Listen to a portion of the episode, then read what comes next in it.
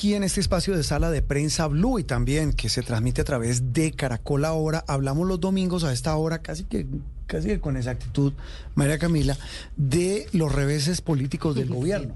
Y hablamos de las enredadas que están las reformas, de las dificultades de comunicación, de los líos de algunos ministros y hablamos poco de los hits, a lo que le pegan, si se le puede llamar así de manera coloquial. Y esta semana le pegaron a nada más y nada menos que a uno de sus proyectos claves, el de la reforma a la salud. Y aprobaron prácticamente lo grueso, lo más polémico y lo que generaba mayor resistencia. Ahí eh, yo no sé si la frase muy coloquial sea songo sorongo, pero lograron sacar adelante una reforma que tiene una cantidad de detractores, de advertencias, de críticas, pero repito, en Cámara de Representantes la sacaron adelante. Sí, son Sorongo al corazón de la reforma, sí aplica el dicho Juan Roberto, por lo menos a estos puntos, a la creación de los centros de atención primaria en salud, los llamados CAPS, que van a asumir un larguero, perdón la expresión, si me permite, de funciones desde atender urgencias, desde tramitar los servicios de laboratorio, la atención en salud en general y ser los que ahora adscriben a la población a estos CAPS en absolutamente todo el territorio nacional.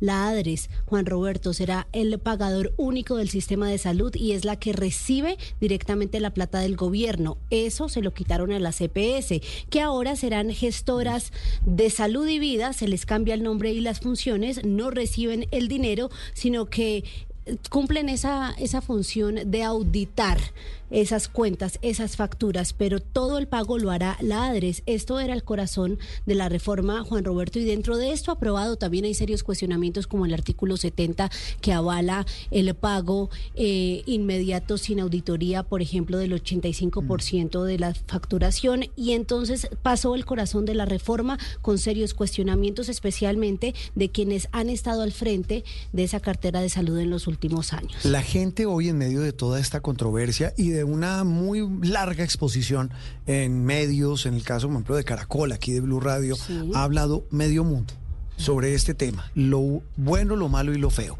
Tratamos con libreta en mano, aquí tengo la lista de esos temas que usted menciona que fueron aprobados en esa reforma esta semana en la Cámara de Representantes. Una de las personas a la que vemos más activa hablando de este tema y de esta reforma y lo hace con argumentos, lo hace con eh, incluso enfrentándose al presidente. Y que estuvo reunido con el presidente. Estuvo con el, presidente. Es Andrés Vecino, él es docente, investigador de la Universidad Johns Hopkins y una de las voces, repito, más autorizadas para hablar de este tema hoy en Colombia. Andrés, un gusto saludarlo y gracias por atendernos. Juan Roberto, María Camila, eh, muchas gracias por la invitación. Bueno, usted tiene también ahí su libretica, yo aquí también la tengo. ¿Por dónde arrancamos? Díganme ustedes, realmente eh, eh, mire, yo tengo, yo tengo el primero, a ver, lo interrumpo. Eh, la CPS, que ahora se llaman gestoras de salud, ¿eso qué significa? Mire, las gestoras es básicamente las CPS que conocemos hoy en día pasan a ser gestoras. en la práctica tienen gran parte de las mismas funciones que tienen hoy en día las EPS, no exactamente, pero gran parte de ellas. Eh, la gran diferencia es que no recibirían recursos de la salud directamente de la ADRES, sino que eh, gestionarían esos recursos, es decir, su gestora, eh, Juan Roberto, por un servicio de salud que usted utilizó, le dice a la ADRES que le pague directamente al hospital por ese servicio, pero la plata no pasa por la gestora. Y entonces, em, ¿cuál, es, ¿cuál sería el interés de esas OEPS, después gestoras, seguir prestando el servicio? Pues mire, eh, déjeme, déjeme primero contar, contar por qué creo que el país tiene un interés en que eso siga siendo así, ¿no? Con, con, con, con cambios. Y es que a mí se me preocupa que hasta ahorita nos, nos, ha ido bien con el giro directo, digamos que el giro directo, es decir, ese, mecanismo que estoy mencionando en el que la EPS le dice a la ADRES gira directamente, es algo que ocurre con EPS a las que les ha ido mal, ¿sí? Pero no con las EPS a las que les ha ido bien. Y un tema importante en el hecho de que las EPS tengan que tener la plata para después desembolsarla es que ellas ponen el pellejo en la, en, en, en, la financiación de los servicios. Y eso implica que ellos tienen que tener mecanismos de auditoría fuertes para asegurarse eh, de que el gasto es pertinente. Si el paso, si la plata pasa, pasa a ser giro directo y a ellas les giran 3%, ¿no? Eh, entonces ellas ya no tienen ningún interés porque les van a girar la misma plata independientemente del trabajo que hagan. Entonces es por eso que yo creo mm. Que al, al país no le conviene hacer este giro directo, particularmente con las EPS que se desempeñan bien. Pero a su pregunta, Juan Roberto, a ellas... Eh, eh, que las, que las, eh, ¿por qué ellas querrían eh, continuar en esto? Yo creo honestamente que en este punto quizás las EPS estarían contentas con ese rol. ¿Por qué? Por, porque es tan difícil en este momento tener que lidiar con la gestión financiera que yo creo que puede llegar el momento en el que dicen, mire, ustedes a mí me pagan el 3%, eh, y yo me dedico a hacer la gestión de los CAPS, la, la articulación de las personas, etcétera, que es lo que he hecho toda la vida. Eh, eh, me dan algunos, me, yo ofrezco algunos servicios de auditoría y por eso ustedes me pagan el 3%. y ya con eso, digamos que, que se perdería la función de aseguramiento, como le digo, yo creo que esto sería bueno para el gobierno, tal vez bueno para las EPS en la circunstancia en la que están ahora, particularmente las que están con el presupuesto más complicado, pero no es bueno para el país. Pero ¿Y por qué no es bueno para el país? Como le mencioné antes, porque si ellas no si ellas no, no son aseguradoras, entonces ellas no van a gestionar el riesgo financiero como lo deberían hacer y contener el costo que yo sé que suena eh, eh, antipático, pero es necesario.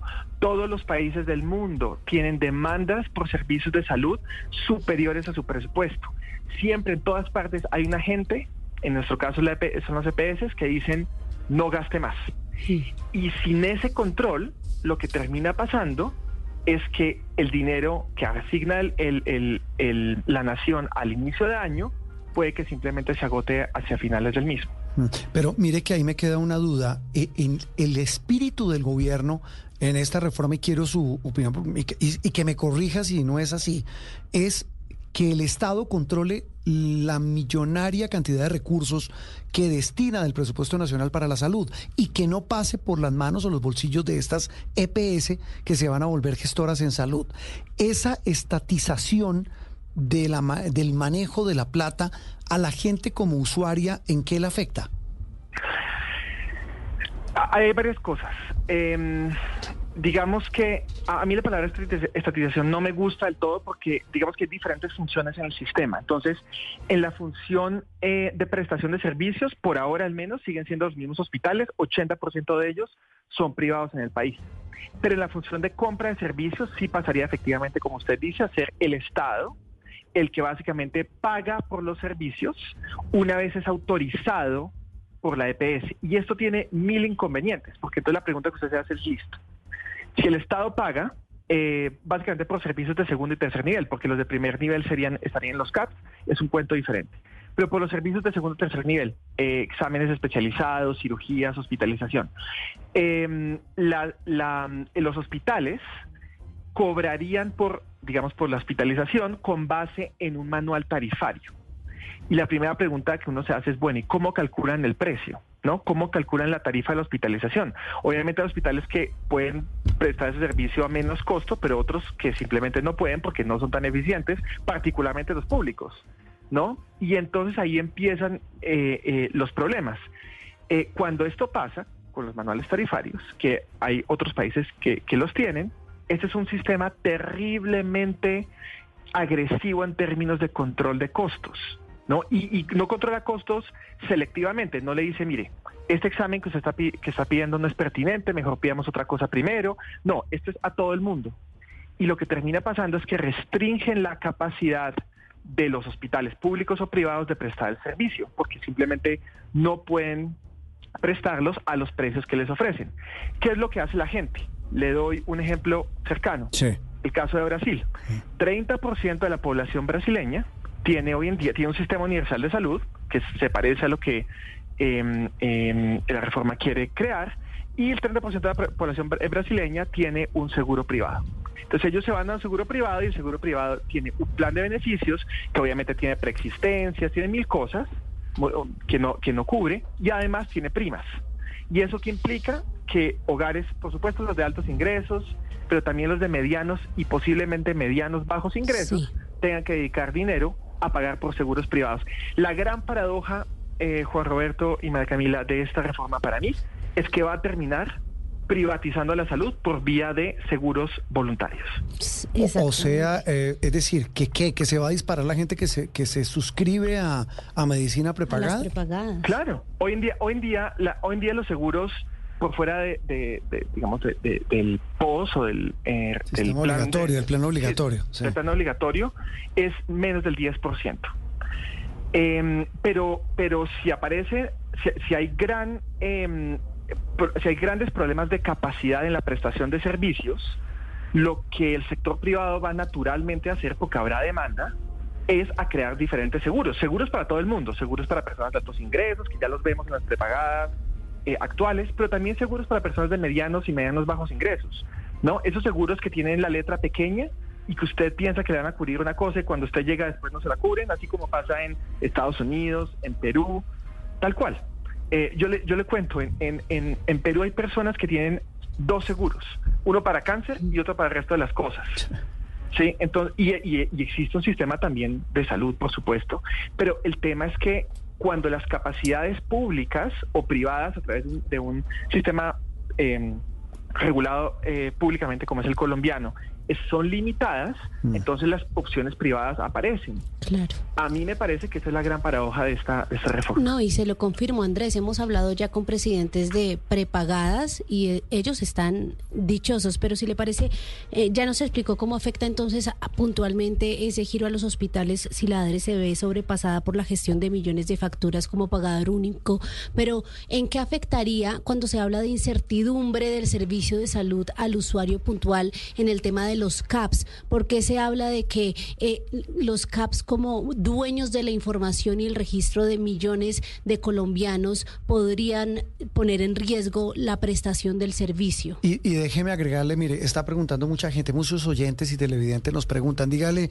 pregúntele al doctor vecino, eh, si yo hoy tengo mi, eh, estoy afiliado a una EPS, y pido una cita hoy, ¿eso en qué me cambia con la reforma? Es decir, ¿a qué me voy a exponer cambiando este modelo? Pues mire, hay un tema que ha sido difícil en particular para quienes hemos leído la reforma y escuchado a los diferentes actores, y es que a veces ellos mismos se contradicen. Entonces, em, entonces permítame darle, y a todo el mundo me refiero así, permítame darle mi percepción de cómo esto va a ser, porque hay mucha falta de claridad. Pero usted básicamente tendría, em, usted estaría adscrito a un CAPS que está, eh, que tiene una jurisdicción en, en donde sea. Centro de atención primaria, ¿no? En salud. Eh, Centro de atención primaria en salud, sí, CAPS.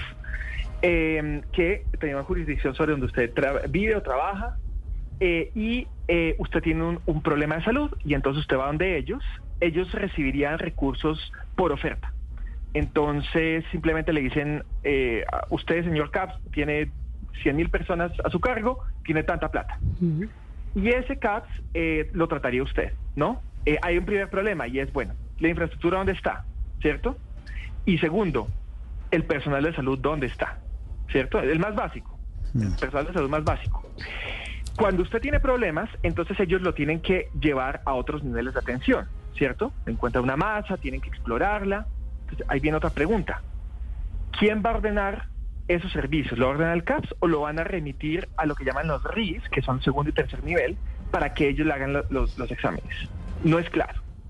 Pero además de eso, el mecanismo de transferencia tampoco es claro, porque, porque mm, las, las, las redes funcionan bajo una gobernanza diferente. Entonces, las redes funcionan por un lado y los CAPS por el otro.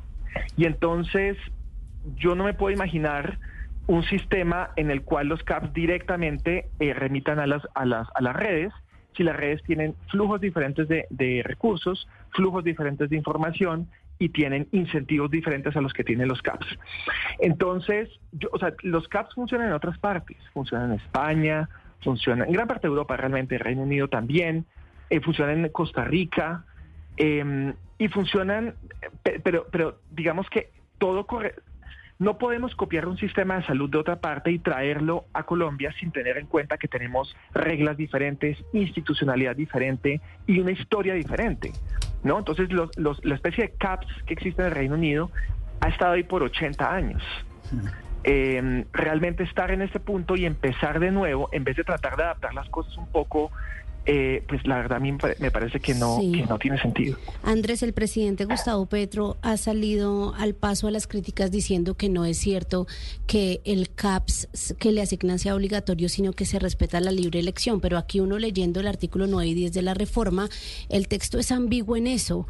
¿Usted le parece que sí habrá ese beneficio o esa garantía de la libre elección del punto de atención? Pues eh, digamos que es cierto que es ambiguo María Camila. Eh, y por otro lado, ellos siempre dicen, no, eso puede ser en el lugar de trabajo o en el lugar de, residencia. supongamos que lo es. Em, pero, ¿y qué pasa si ninguno de los dos me gusta? Si no me siento bien atendido en ninguno de los dos. Es que también hay un tema, miren, el, el, sistema de salud que nosotros tenemos tiene un problema grande de competencia entre EPS. Lo tiene, hay que, hay que decirlo. Pero en cambio, al menos en zonas urbanas, no tiene un problema tan serio de competencia entre IPS, porque si usted tiene dentro de su red, dentro de quienes están dentro de su EPS, tiene varios hospitales, usted tiene la opción de tratar de ir donde varios de ellos. O si usted no le gusta un médico que lo tiene médico general en su EPS, usted puede tratar de ir donde otro. Eh, entonces, no necesariamente, digamos que ahí sí se pierde la posibilidad de la libertad de elección. Y eso es importante porque en últimas la, competencia entre los prestadores es un, es, es un aspecto fundamental de la calidad. Inevitablemente la calidad objetiva y la percibida se van a reducir si no hay esa competencia. Sí, y ahí me repito entre ese, ese dilema o, esa más bien incógnita sobre el tema de la, de la libre elección de quién lo atiende a uno como usuario. Eh, doctor Vecino, es que son muchas preguntas, más preguntas y más incertidumbre. Eh, hay que volver a hablar del tema. Ya aprobado todo el texto, después vendrá el paso por el Senado y eso es otro, eso es otro cuento en, materia política. Pero queríamos una, la visión de un experto para entender un tema que, Ave María, qué enredo y qué cantidad de preguntas que le genera a todos los colombianos. Eh, le mando un abrazo y mil gracias por haber habernos acompañado. Gracias, Juan Roberto. Y finalmente, mire, esto no debería ser un, no debería ser un enredo. Mm. Esto debería ser sencillo y realmente se pueden arreglar cosas muy puntuales del sistema y mejorar la experiencia de todos los usuarios. Yo creo que es absolutamente innecesario un trámite tan largo, tan costoso políticamente para el gobierno, para algo realmente eh, que no, no nos va a beneficiar en términos de salud. Eh, eh, tal vez una cosa final cortica, la, respuesta a lo mejor puede ser larga, pero los exministros de salud que enviaron una carta, varios de ellos con los que hablamos el viernes, decían, esta reforma desmorona el sistema de salud. ¿Usted comparte esa esa visión como tan, como tan dura? Sí, sí. Y la comparto por una razón. Digamos, más allá de los, de los detalles, yo creo que si bien hay muchas cosas que cambiar, em, definitivamente las hay y las podemos conversar, en otro momento. Eh, hay también muchos logros mm. y esos logros a veces simplemente no los vemos porque, porque no los sufrimos. Le doy uno importantísimo, la protección financiera. ¿sí? En, mire, en Perú, en Chile, habían personas pagando, no, estoy exagerando, miles de dólares para que sus familiares entraran en UCI durante la pandemia. Eso no pasó en Colombia. Y eso no pasó en Colombia porque tenemos un sistema de protección financiera suficientemente robusto que mm. creamos durante mucho tiempo para poder tener, para poder, em, digamos, satisfacer las demandas de esa crisis. Mm, Esto, yo, yo creo que todos hemos escuchado, personas con trasplantes, eh, cirugías eh, eh, cardíacas, neurocirugías, en las que no tuvieron que pagar un peso. ¿sí? Ah. Y ese privilegio no lo tienen otros países de la región, incluso países que tienen PIB per cápita, es decir, más ricos que nosotros. Yo creo que ese es el núcleo del cual deberíamos partir, de las cosas buenas que tiene el sistema para reparar las malas y no simplemente em, llegar con la idea de, arrasar con todo y reconstruir. Sí, el arrasar con todo. Yo creo que esa, es, la, es la reflexión final. Doctor Vecino, un abrazo y mil gracias. Muchas gracias a los dos. Andrés Vecino, hablando de otra de las noticias de la semana, tal vez la más importante para nosotros en este caso, la aprobación en la Cámara de la reforma a la salud que promueve el presidente Gustavo Petro.